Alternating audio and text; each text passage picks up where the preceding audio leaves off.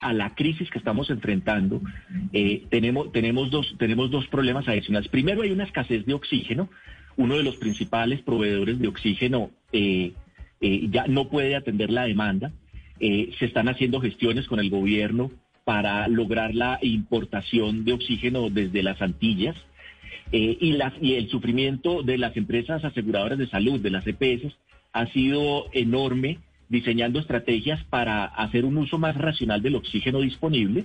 Y segundo, eh, tenemos una gran presión para que, eh, eh, la, especialmente en el puerto de Buenaventura, donde hay, no podemos transportar ese oxígeno a las principales ciudades.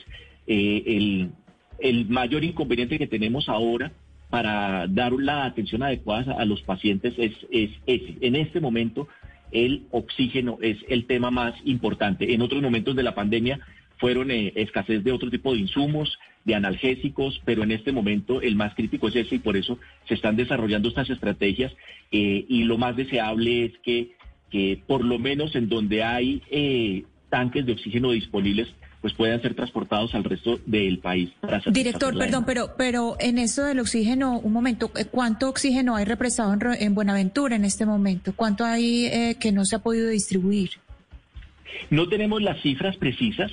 Eh, lo que sabemos es que ese oxígeno es de uno de los principales proveedores. De, hay tres grandes proveedores de oxígeno en el país.